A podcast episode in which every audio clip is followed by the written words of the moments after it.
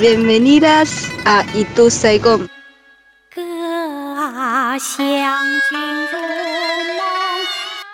Esto es Itu Saigon.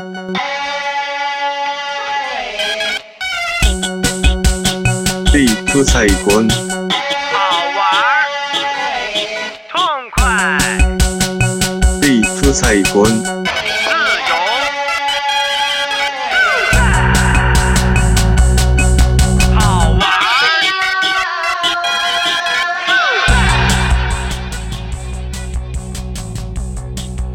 Buenas tardes a todos, bienvenidos a Itu Saigon. Mi nombre es Tebo Lozazo y hasta las 4 de la tarde vamos a estar haciendo este programa que hoy se la vamos a dedicar a un escritor. Esto no lo hemos hecho todavía, es algo completamente revolucionario para el programa, algo que nadie está esperando tampoco. Y vamos a estar hablando de Ricardo Emilio Piglia Renzi. Ricardo Piglia o Emilio Renzi. Esos eran los dos nombres que él usaba. Un escritor, un crítico literario, el Borges peronista, como dicen algunos, les voy a recomendar antes que nada las cuatro clases de Borges que él dio para el canal Encuentro, que las pueden encontrar en YouTube, que son imperdibles y que son trabajo de muchísimos años, de un trabajo que él no hizo o no publicó escrito, que finalmente hizo en video, justo antes de que la enfermedad se lo fuera llevando el 6 de enero del 2017, un tipo que nació en Adrogué, en el partido de Almirante Brown, y que después del derrocamiento de eh, Perón se va con su familia de Adrogué y se instala en Mar del Plata. Algo de eso cuenta en La ciudad ausente, creo, o en otro libro que ahora no, no recuerdo. Vamos a estar repasando varios fragmentos de su, de su Blanco Nocturno, los diarios de Renzi, que es algo en lo que trabajó durante ya sus años de postración, porque estaba casi estático, no se podía mover. Eh, y logró trabajar y escribir hasta los últimos momentos de su vida. Un tipo que entendía que escribir era extrañarse, no, no reconocerse, y que había desarrollado un estilo que en, todas las novelas mete millones de historias y millones de fragmentos y pedacitos, eh, cosa que hacen completamente atrapante la historia, porque además de, de la historia principal surgen un montón de cosas alrededor que están completamente estudiadas. Vamos a estar acompañando las lecturas de Ricardo Piglia acá en radiolaciudad.com.ar junto a este disco, hermoso disco, de Bebo Valdés que se llama El arte del sabor. Ya grande también Bebo Valdés cuando saca este disco en el año 2001, eh, grabado en el 2000. Un trío nada más, con Carlos Patato Valdés, Cachao, en el doble bajo, y el otro en congas. Él solamente sentado al piano, en algún momento aparece Paquito de Rivera como invitado, pero eso es todo. El arte del sabor. Estás en radiolaciudad.com.ar, mi nombre es Tebo Lozazo y así arrancamos el programa de hoy. Lo estoy grabando a las 7 y media de la mañana por ahí, ese es el tono que tiene, ¿eh? Viernes 20 de septiembre. Hermoso día en la ciudad de Ituzaingó. Desde el oeste al mundo, Ituzaigón. Hablando de Borges, la letra es de él, la voz de Víctor Ramil y Caetano Veloso. Alta la voz y animosa como si cantara flor. Hoy caballeros le canto a la gente de color. Mafil negro lo llamaban los ingleses y holandeses que aquí los desembarcaron al cabo de largos meses. En el barrio del retiro hubo mercado de esclavos de buena disposición y muchos salieron bravos de su tierra de leones se olvidaron como niños y aquí los aquerenciaron la costumbre y los cariños.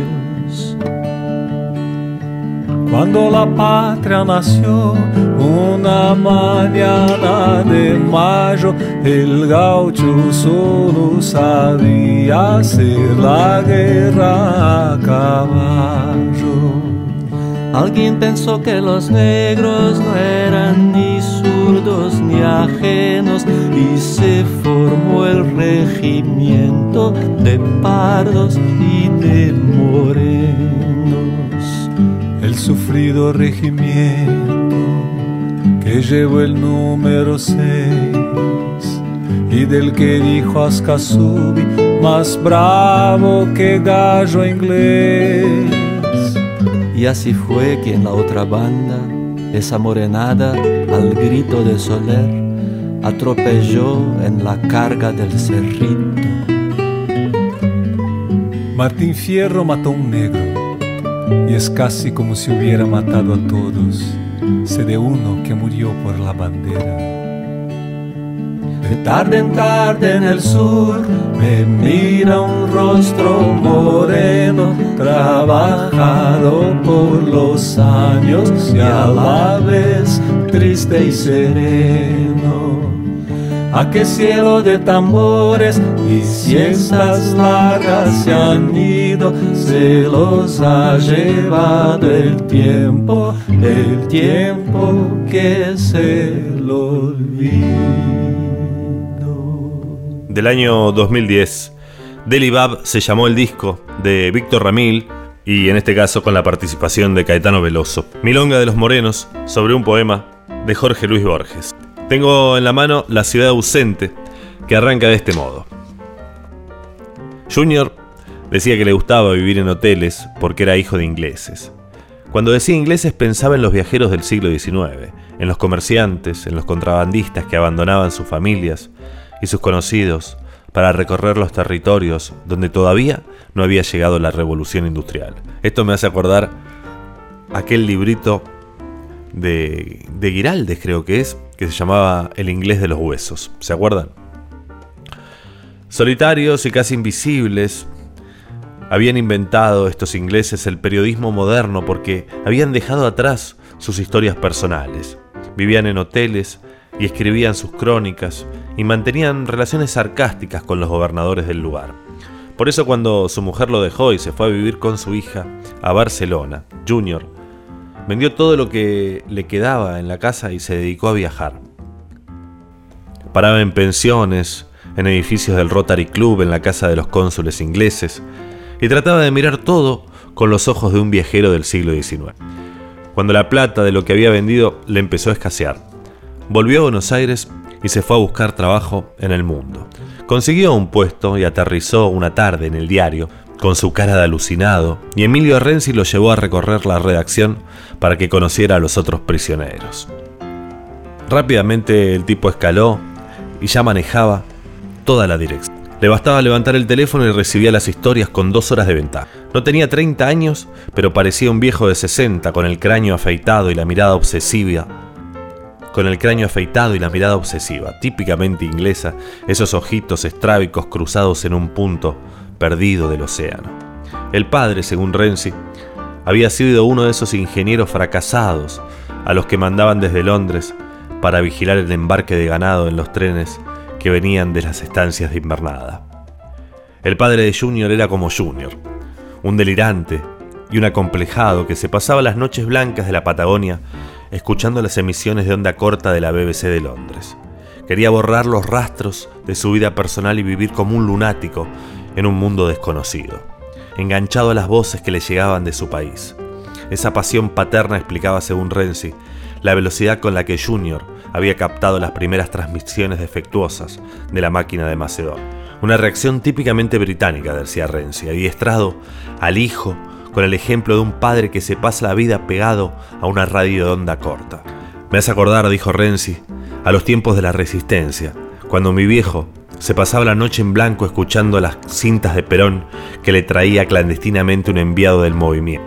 Eran cintas de la primera época, que se salían y se desenrollaban, eran resbaladizas, color marrón, y había que ponerlas en un cabezal de este tamaño y después bajar la tapa de grabado. Me acuerdo del silencio previo, del zumbido de la cinta antes de que entrara la grabación con la voz exiliada de Perón. No debían. Inglaterra 800 millones de dólares de los abastecimientos de guerra y Estados Unidos 700, lo cual sumaba 1.500 millones de dólares. Lo primero que se nos ocurre- ocurrió era cobrar. Muy bien. Hicimos las gestiones para cobrar. I had a girl, or should I say, she had me. She showed me her room, isn't it good? Norwegian wood. She asked me to stay and she told me to sit anywhere.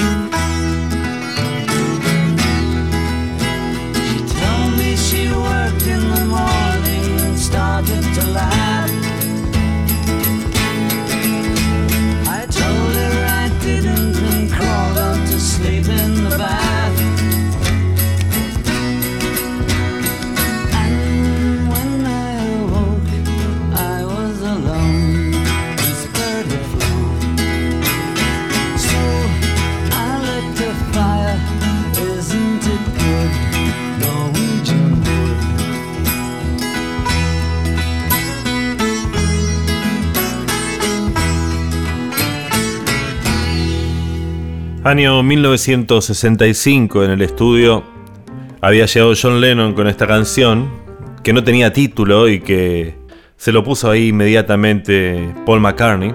Madera noruega, que era una madera falsa, un aglomerado con el que solían hacerse muebles baratos.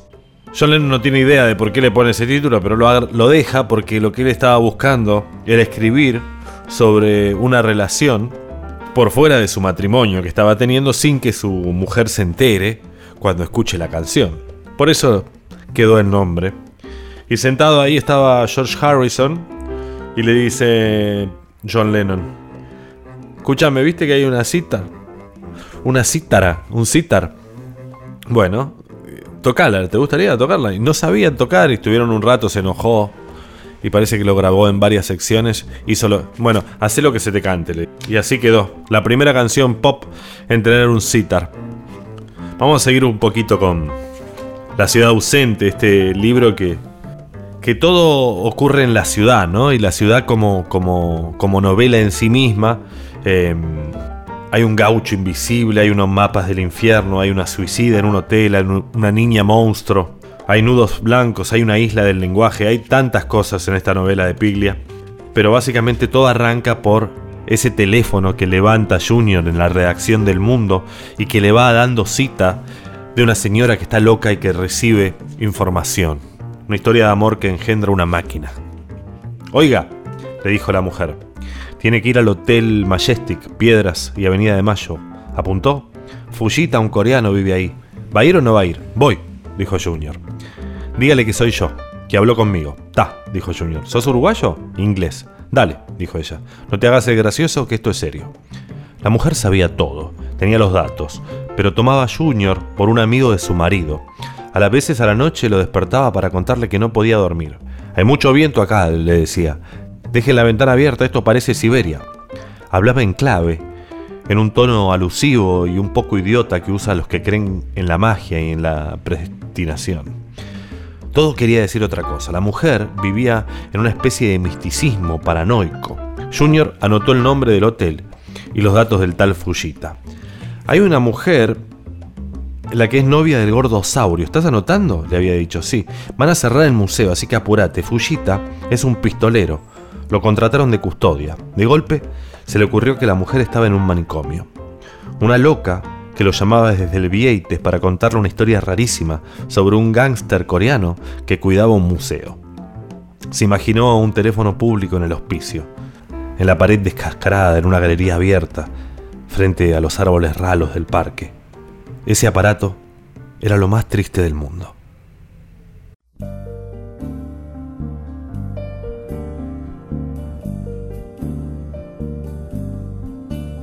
Sentados en corro, merendábamos besos y porros.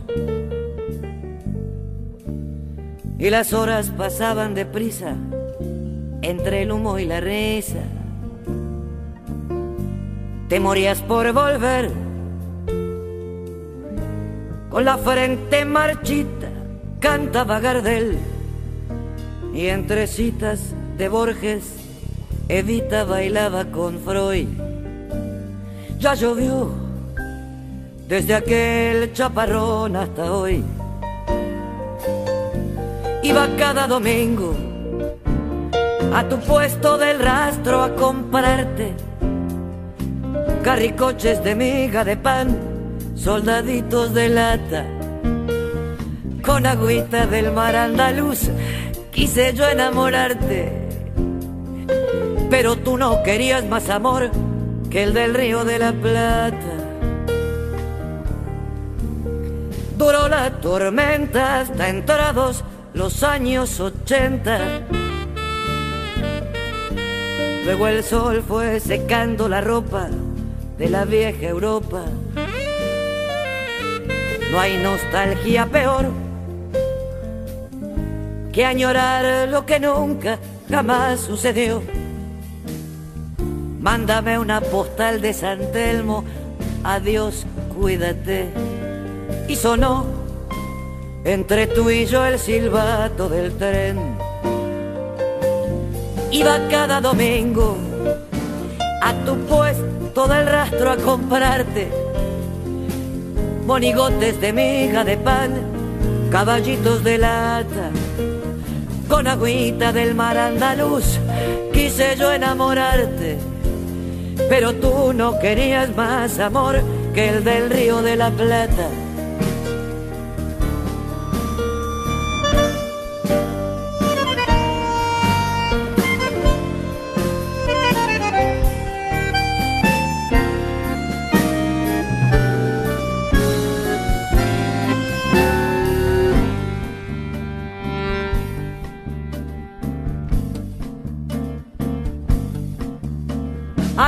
Aquellas banderas de la patria, de la primavera, a decirme que existe el olvido, esta noche han venido. Te sentaba tan bien esa boina calada al estilo del Che. Buenos Aires es como contabas, hoy fui a pasear y al llegar a la plaza de Mayo me dio por llorar y me puse a gritar ¿dónde estás? Y no volví más a tu puesto del rastro a comprarte corazones de miga de pan, sombreritos de lata. Y ya nadie me escribe diciendo no consigo olvidarte. Ojalá que estuvieras conmigo en el río de la Plata y no volví más a tu puesto del rastro a comprarte corazones de miga de pan, sombreritos de lata.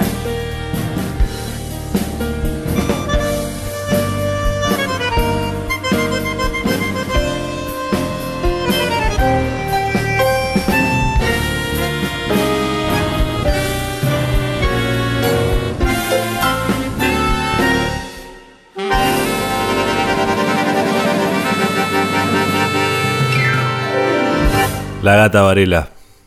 En este caso, interpretando una canción de Joaquín Sabina del año 2003. El álbum se llamó Entre todas las mujeres, donde varias mujeres, entre ellas Chabela Vargas, Rosario, Ana Belén, Julieta Venegas y otras, hacen versiones de las canciones de Joaquín Sabina. Creo que no hacía ni falta explicarlo. Estás en radiolaciudad.com.ar, mi nombre es Tebo Lozazo y me corrigen por acá en el 1169265570 que yo dije que la novela El inglés de los huesos era de Giraldes y es de Benito Lin.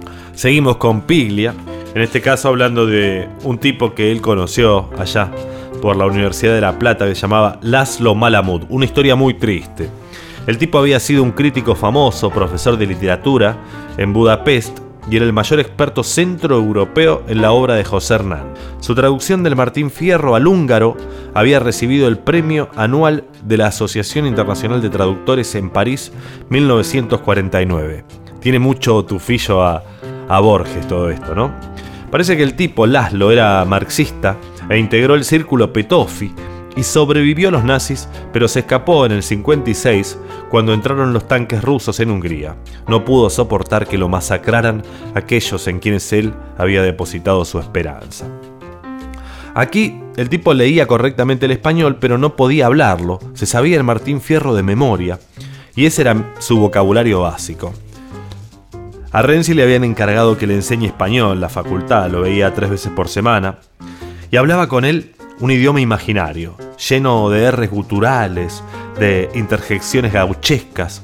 A media lengua trataba de explicarme la desesperación que le producía verse condenado a expresarse como un chico de tres años. La inminencia de la conferencia lo tenía sumido en tal pánico que no lograba avanzar más allá de los verbos de la primera conjugación. Estaba tan abatido que una tarde, después de un larguísimo silencio, me ofrecía leer en su lugar lo que él quisiera decir. Entonces el pobre Laszlo Malamud largó una risa que parecía un graznido, para mostrarme que no había perdido su sentido del ridículo. No trabajar entonces muertos de esta pena extraordinaria, dijo. Era cómico, y es cómico ver a alguien que no sabe hablar y que trata de explicarse con palabras. Una tarde lo encontré sentado, abatido, decidido a desistir. No más, dijo. Una vida desgraciada. Ya no me parece tanta humillación.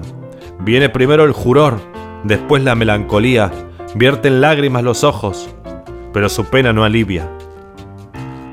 Siempre pensé que ese hombre, que trataba de expresarse en una lengua de la que solo conocía su mayor poema, era una metáfora perfecta de la máquina de Macedonio.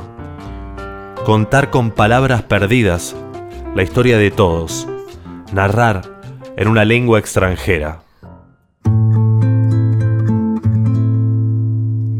¿Qué te importa que te ame si tú no me quieres ya? El amor que ha pasado no se debe recordar. Fue la ilusión de tu vida un día lejano ya. Ayer presento el pasado, no me puedo conformar. ¿Qué te importa que te ame? Tú no me quieres ya, el amor que ya pasado no se debe recordar. Fue la ilusión de tu vida un día lejano ya. Ayer presente el pasado, no me puedo conformar.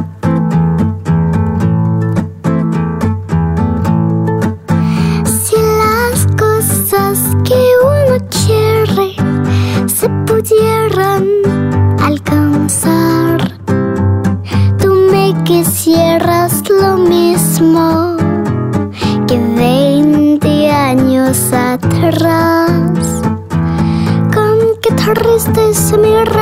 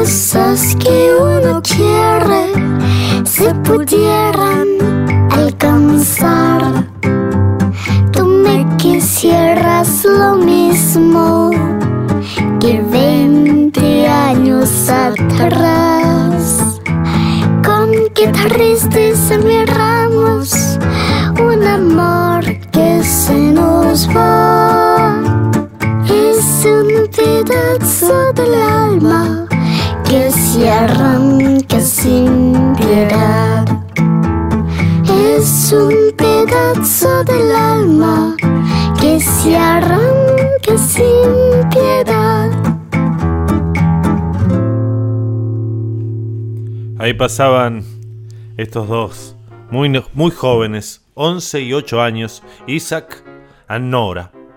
Son franceses, su padre es eh, originario de Seúl, de Corea, y viven en la Bretaña y cantan en castellano un bolero.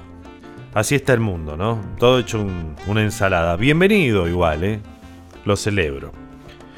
Estamos repasando a Ricardo Piglia, que en cada página deja una reflexión, que en cada oración hace una sentencia, que cuenta historia eh, real mezclada con, con, biografía y con novela policial. La verdad, eh, un monstruo lo que hace. Lo siguiente va a ser eh, dejarles un fragmento de lo que él cuenta de su propia voz hablando de Borges. Lo recomendé al principio y vuelvo a hacerlo ahora. Las cuatro clases que él hace sobre Borges, el canal Encuentro, además de ser una maravilla intelectual, son súper entretenidas y, y súper llanas. Eso es lo bueno que tiene. Un escritor eh, de esta talla, en general los que saben lo, lo hacen simple o lo dicen de una forma sencilla. Habla de todo, habla de la traducción, habla de, de la poesía, de los gauchos. La verdad que es impresionante que un tipo tan peronista como Piglia sea un especialista en Borges y también lo cita, ¿no? Ese, ese momento, ¿no? ¿Cómo puede ser que un tipo tan inteligente sea de derecha? Hace un poco leí en Twitter por ahí cuál es tu escritor de derecha favorito y citaban algunos que, que yo no sabía que, que eran tachados de derecha, T.S. Eliot, Shakespeare mismo. Bueno, yo Shakespeare no sé por qué dicen eso, habría que buscarlo, porque en principio es anterior al, al capitalismo de alguna manera, ¿no?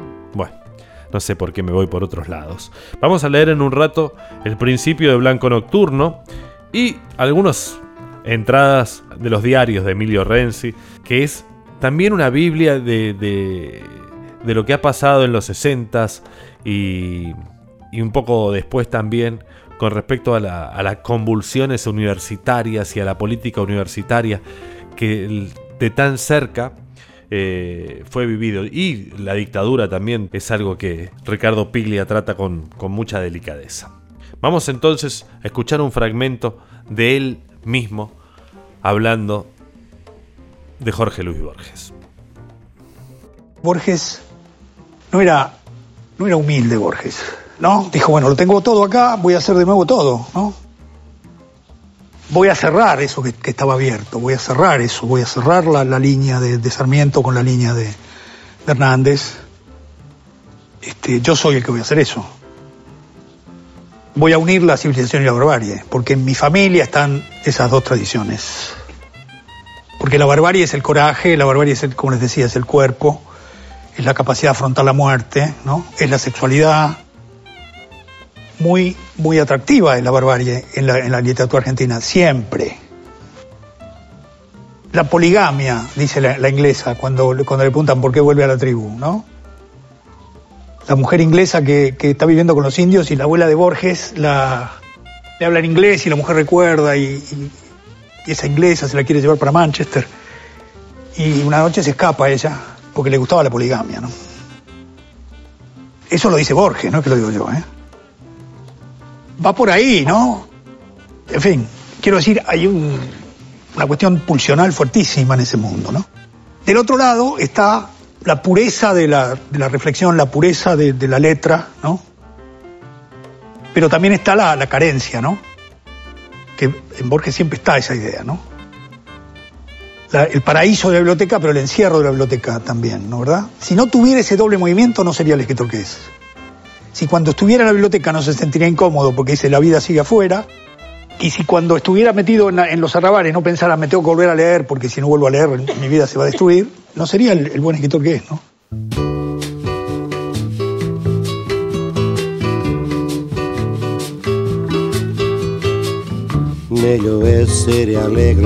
Essere triste, la cosa che esiste, è così come un sole dentro il cuore.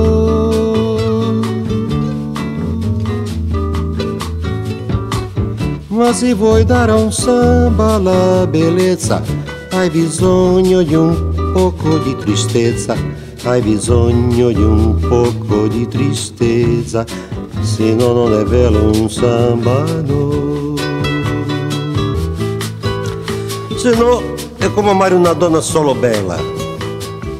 E beh, una donna deve avere qualcosa in più della bellezza qualche cosa che piange, qualche cosa che ha malinconia, un'aria di amore tribolato, una bellezza che viene dalla tristezza di sapersi donna, fatta soltanto per amare, per soffrire d'amore e per essere solo per donna.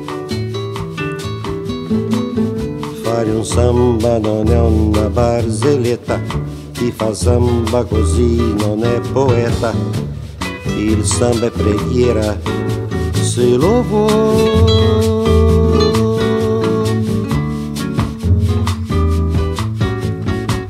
Samba è la tristezza fatta danza, tristezza che ha sempre la speranza, tristezza che ha sempre la speranza di non essere triste prima o poi.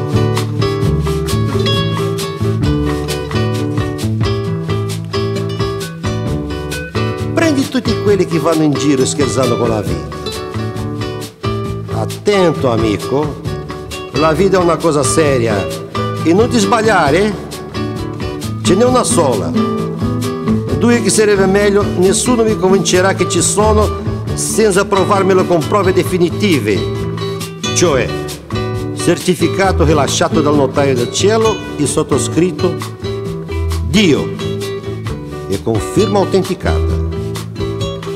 La vita, amico, è l'arte dell'incontro, malgrado ci siano tanti disaccordi nella vita. C'è sempre per te una donna in attesa, gli occhi pieni d'amore, le mani piene di perdono. Metti un poco d'amore nella tua vita, come nel tuo samba. Metti un poco di amore dentro un ritmo e vedrai che nessuno al mondo vince la bellezza che c'è in un samba no. Perché il samba è venuto da Bahia e è bianco di pelle in poesia, e è bianco di pelle in poesia, è negro nell'anima e nel cuore. è negro nell'anima e nel cuore. È negro nell'anima Samba da Bênção, aquilo a mim é uma música chave, assim, pra vida.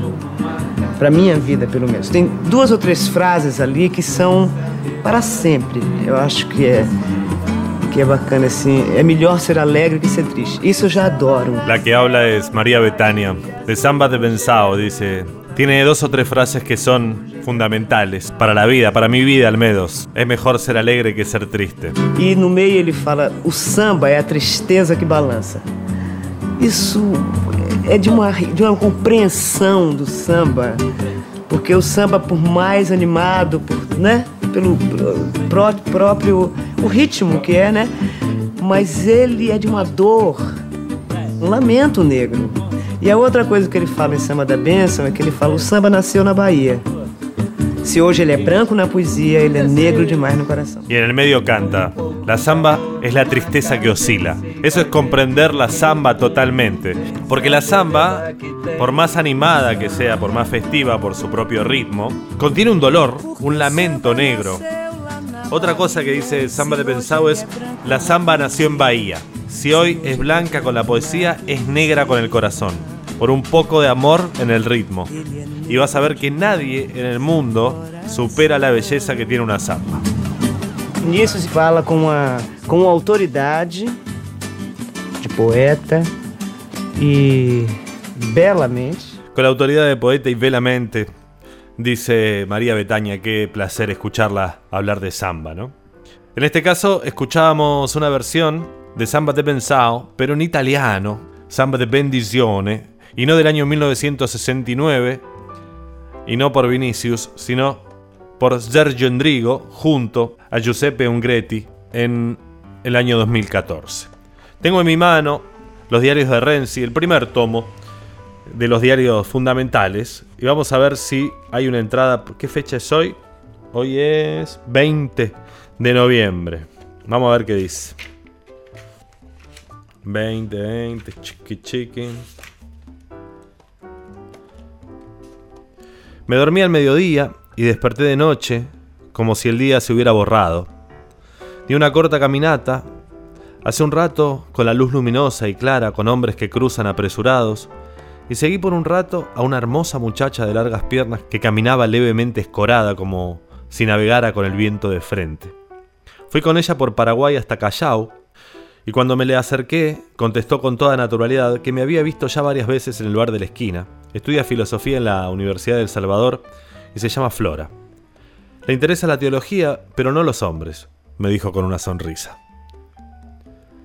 Después hice algunas lecturas diversas, Barth, Sartre, Edmund Wilson, notas preparatorias para una discusión sobre la cuestión del realismo. Ayer viajé a La Plata a dar mis clases y volví a la noche, sin dormir, para no retrasar el regreso a este cuarto, en el que siempre me siento resguardado. Muy fuerte es la impresión de la terminal de ómnibus en Constitución, con la primera luz de la mañana. Los hombres y las mujeres que bajaban al subte como si alguien los persiguiera. En el bar de la estación, mientras yo desayunaba, dos hombres jóvenes tomaban ginebra seguramente, buscando el ánimo necesario para seguir viviendo.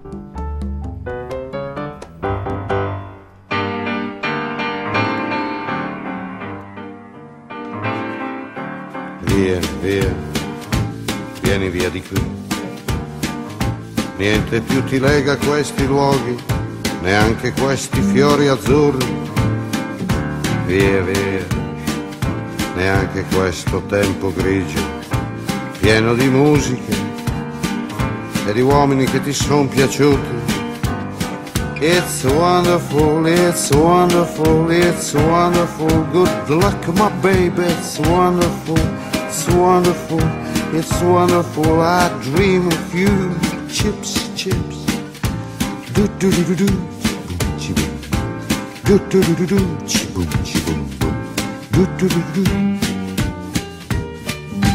Via, via, vieni via con me. Entra in questo amore buio, non perderti per niente al mondo. Via via, non perderti per niente al mondo. Lo spettacolo d'arte varia di uno innamorato di te. It's wonderful, it's wonderful, it's wonderful. Good luck, my baby, it's wonderful, it's wonderful, it's wonderful. I dream of you. Chips, chips.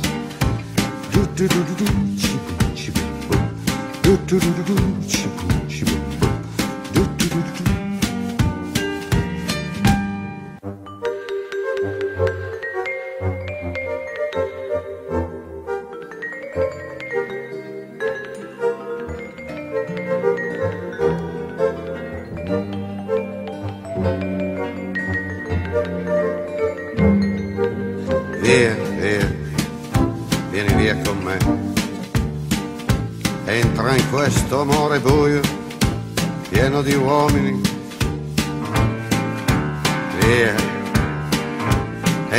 Fatti un bagno caldo.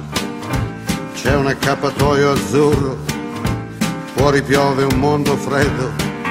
That's wonderful, that's wonderful, that's wonderful. Good luck, my baby, that's wonderful, it's wonderful, that's wonderful. I dream of you. Chips, chips, chips. Do do do do do, chi boom, chi boom. Do do do do do, chi boom, chi boom boom. Do do do do do. Y así pasaba por Itu Saigon en radiolaciudad.com.ar. El autor de Azzurro, esa canción italiana más cantada, más cantada que Volares, diría yo. Paolo Conte, 78 años tiene este hombre, que creció en la Italia fascista de Mussolini, donde la música de jazz estaba prohibida, esa música negroide, como decía el régimen. Un tipo que vive sin internet, con sus dos perros y su mujer, y compone sus poesías con lápiz y papel y mucha, mucha goma de borrar. Esta canción era del 81, baila conme, It's Wonderful. Seguimos repasando la vida de Ricardo Piglia. Estaba leyendo por acá un, un ensayo. Si ustedes me esperan o están apurados.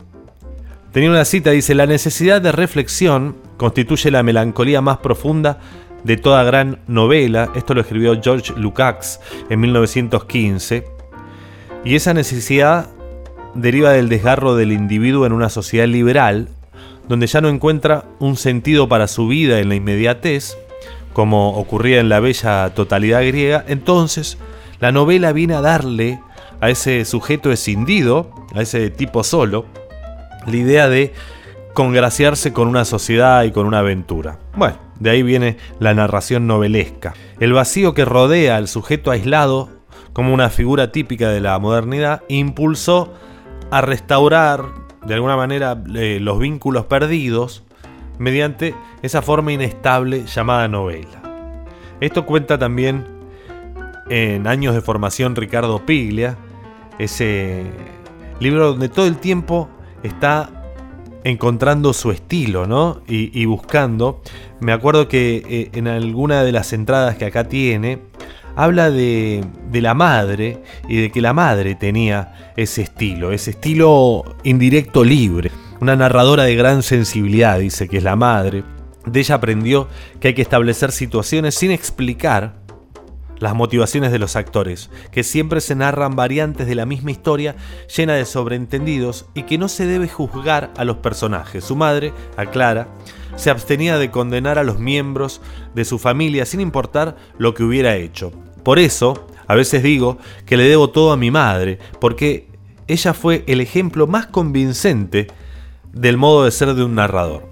Confirma esta confesión que el alter ego adoptado por Piglia para su obra tuviese entonces el apellido de su madre, ¿no? Renzi. Es increíble también Ricardo Piglia lo malo que es con las mujeres. Hace todo mal, las deja, es mujeriego, creo que en un momento, bueno, no sé si Piglia o Renzi, da igual. Creo que se pone a salir con la esposa de un tío. O, o con la novia de un amigo, cosas así. ¿Qué vos decís? Y lo cuenta con una naturalidad. Tampoco hace una condena de eso, lo cuenta. Hace ese estilo indirecto libre. Y hablando de madres, vamos a la madre de todas, a la OMA.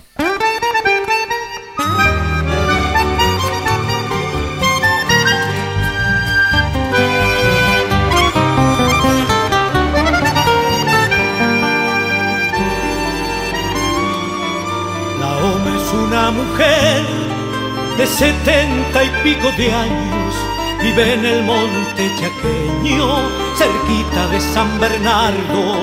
Tiene los ojos azules como el agua de los mares, porque vino de muy lejos y el cielo quedó en su sangre. Hay que entrar por las picadas para llegar a su rancho. Colorado, lleno de árboles salvajes y herramientas de trabajo, una volanta, un arao, el paisaje de su chaco. La OMA es feliz, un poco digamos que es mejor, con nada la homera rubia y se ve que era una linda alemana, la hombre es feliz, con poco digamos que es mejor, con la homera rubia y se ve que era una linda alemana.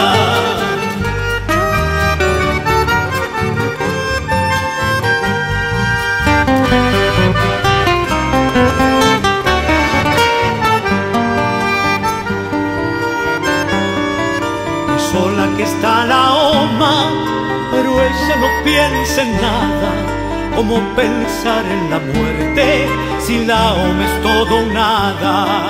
En su ranchito de barro, calienta leña su pava, conversa con un lorito, es con el único que habla. Hay que entrar por las picadas. Para llegar a su rancho, beberlo y apunta la con quebracho colorado,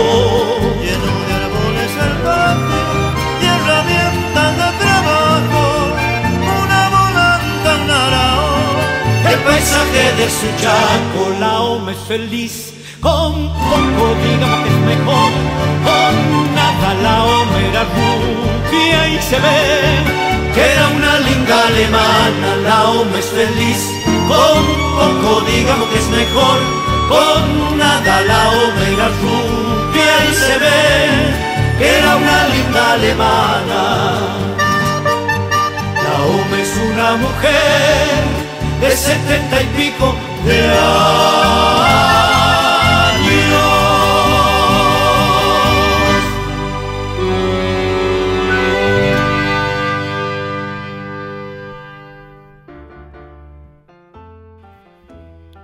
El 19 de noviembre de 1994 falleció a los 87 años de edad Marta Hofner de Rabe en la localidad chaqueña de San Bernardo. Se trata de una mujer trabajadora que hizo muchísimo trabajo de campo y quedó inmortalizada como la Oma en esta canción tan popular del folclore argentino. El cantautor Daniel Artamirano va a visitar a Armando en el año 1975 y conoce a Marta y ahí le dedica sus palabras esta poesía hermosa que después le puso música Pedro Fabiani y que la escuchábamos en este caso por los que le hicieron famosa, por los cuatro de Córdoba, La Oma. Estás en radiolaciudad.com.ar. Nos queda un poquito de programa aquí en Itu Saigón y espero que lo disfruten. Vamos a seguir escuchando a Piglia desde sus clases hablando un poquito de Borges. Art es lo contrario de Borges, ¿no? Borges es el propietario de todo, Art no tiene nada. El juguete rabioso es robo unos libros. Astier entra a robar en la biblioteca de una escuela. Yo creo que es el acto más transgresivo que he leído, ¿no? Entran a robar en la biblioteca de una escuela. El acceso a la cultura es un acceso transgresivo. Eso es Roberto Art. No tiene nada. Entonces, es siempre bueno buscar est estos, estos caminos de lectura porque eso permite construir el modo en que el escritor piensa su lugar en la sociedad, no el modo real en el que está. Que cierta crítica sociológica suele asociar a, lo, a, los, escritores con su lugar, y Sartre tiene una frase bellísima sobre eso. Sartre decía, Valéry es un pequeño burgués, pero no todos los pequeños burgueses son Valéry. Con lo cual queda liquidada la crítica sociológica, ¿no? ¿Qué es lo que lo hace distinto a este tipo, ¿no? ¿Verdad? Borges. Porque pareciera que es desde ahí, desde donde él toma posiciones políticas. Con esa posición, que es una posición que no es el sistema de, legitimidad que funciona en la sociedad burguesa, donde es el mérito, ¿no? No el nacimiento el que define el valor de los sujetos, ¿no es cierto? La Revolución Francesa termina con esa idea de que uno donde nació es ahí donde tiene su lugar en la sociedad y empezó la idea de que en realidad lo que hay que hacer para tener un lugar es este, ganárselo, ¿no? Digamos, la utopía, no importa cuál es el lugar de nacimiento, lo que importa es lo que el sujeto hace con su vida. Mientras que Borges está en una posición preburguesa, digamos, ¿no? En esa cuestión. Ahora, es esto que nosotros describimos así, al mismo tiempo es, tiene mucha fuerza desde el punto de vista de la construcción de la ficción, porque la memoria y la biblioteca son grandes estructuras de construcción de ficción para Borges. No son solamente elementos que podemos leerlos como una cuestión ligada a cómo piensa el lugar o la propiedad desde la cual escribe, sino también son máquinas de ficción. La memoria es una máquina de construir ficciones, ¿no es cierto?, en Borges, y la biblioteca es otra máquina de construir ficciones. Escribe los cuentos de cuchilleros, que parecen cuentos escritos por otro escritor y que uno puede seguir esa línea, como respuesta, como deuda, como pagando la deuda con, la tradición épica de la memoria, y escribe lo- los grandes cuentos de la erudición borgiana, digamos, el juego con la erudición borgiana, como, como su, su, su- retribución al, al hecho de haber recibido esa biblioteca. Y no solo hace eso, sino que cuenta dos veces su comienzo en la ficción, ¿no? Extraordinario, ¿no? Entonces él dice, mi primer cuento fue Hombre de la esquina rosada, dice. Y como yo era muy tímido, no me animé a publicarlo con mi nombre y lo publiqué con el, con el seudónimo, con un seudónimo de, de mi familia materna, Francisco Busto, cosa que es así. No se anima a tomar la palabra, diríamos nosotros. Luego lo incorpora a Historia Universal de la Infamia y luego tiene con ese cuento siempre una relación muy contradictoria, ¿no? Y me olvidaba, antes de escribir Hombre de la rosada, escribe un, un relato que sale en la revista Martín Fierro en el año 27, que se llama Leyenda Policial, donde empieza a aparecer el tema del, del duelo. O sea que hay como unos titubeos para hacerse cargo de esa tradición a partir de la cual va, a escribir eso- esos relatos, que son relatos de la oralidad, ¿no? Son relatos de la oralidad fuerte. A mí tan luego hablarme del finado Francisco Real. Así empieza, ¿no? A mí tan luego, ya está muy seguro el narrador, ¿no? Y del otro lado, para mantener el, juego este, aunque ahora vamos a ir hacia la memoria, del otro lado, en la zona de la biblioteca, él escribe El acercamiento al Motassim, que es como lo que viene antes de Pierre Menauto y Quijote, que tiene esa estructura extraordinaria que Borges inventa ahí, que es hacer la reseña verdadera de un libro imaginario. There's a light, a certain kind of light that never shone on me. I want my life to be live with you, live with you. There's a way, everybody say, to do each and every little thing. But what does it bring if I ain't got you? Ain't got you. Ain't got. Ain't got you. You don't know what it's like. You don't know what it's like to love somebody. Love somebody the way I love you.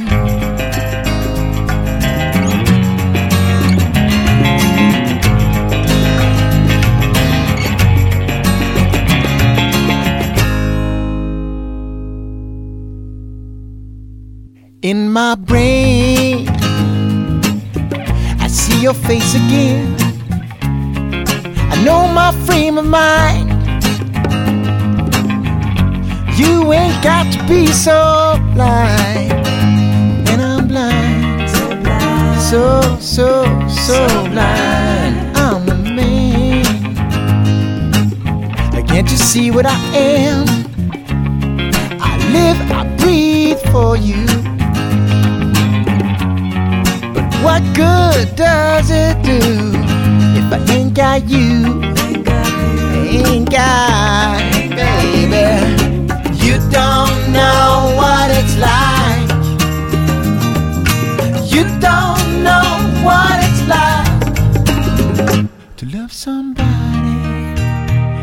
Somebody the way I love you.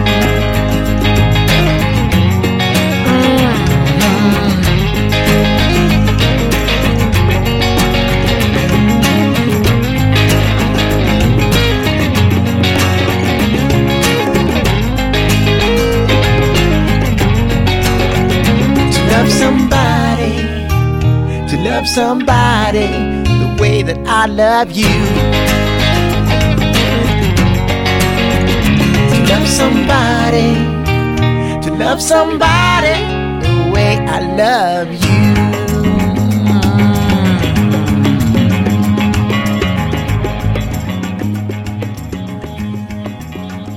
Y de la película Y tu mamá también, de Alfonso Cuarón del año 2001. esta versión de Eagle Eye Cherry, el tema de los Bee Gees, To Love Somebody.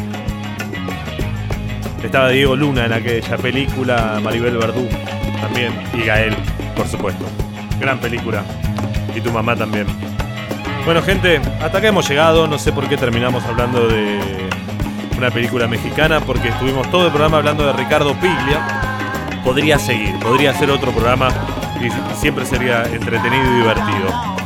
Mi nombre es Tebo Lozazo y agradezco a todos los que estuvieron del otro lado. Gracias de verdad. A Diego Díaz, a Seba Sanguinetti, a Juan Manuel Alarcón, a Flor, a Alejandro que sube esto a Spotify. Así que si lo quieren encontrar, lo pueden encontrar.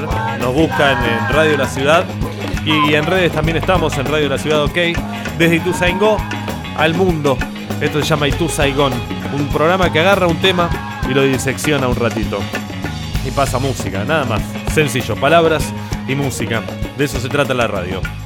Chau gente, pasen a lindo, buen fin de semana para todos. Y yo me voy a ir con este tema. A ver, a ver. Sí, un tema dedicado a mi hermano, a Juanqui, que lo toca en la guitarra. Y a David y a, y a Jude también. Llegan los delincuentes. Chau, che, pásenla bien. Esto es el aire de la calle. ¡Olé! Yo me levanto temprano y me pongo a trabajar.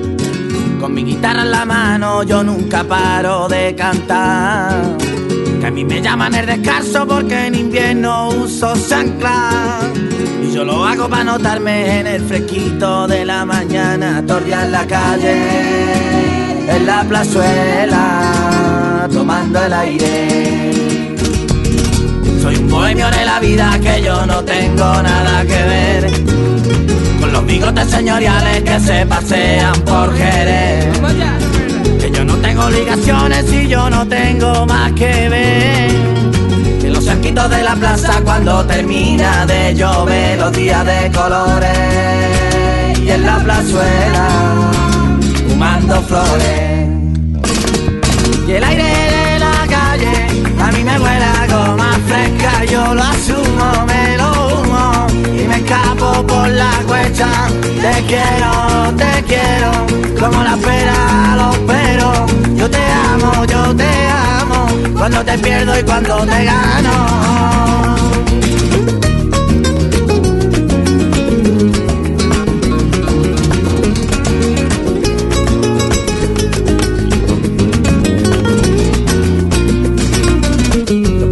sin bolsillo, pero los hilos no se amargan. Del banco, te canto en la calle larga.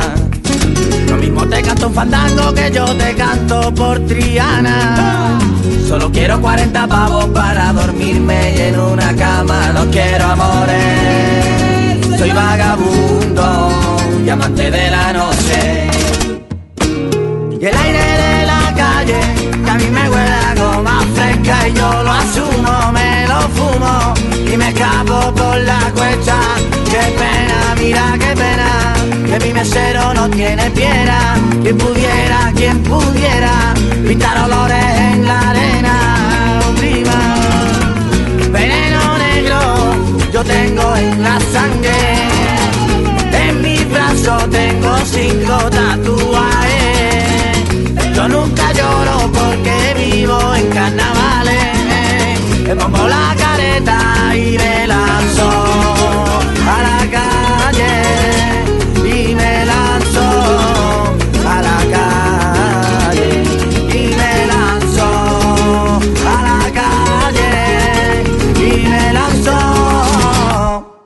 calle. Esto fue Y tú Saicón.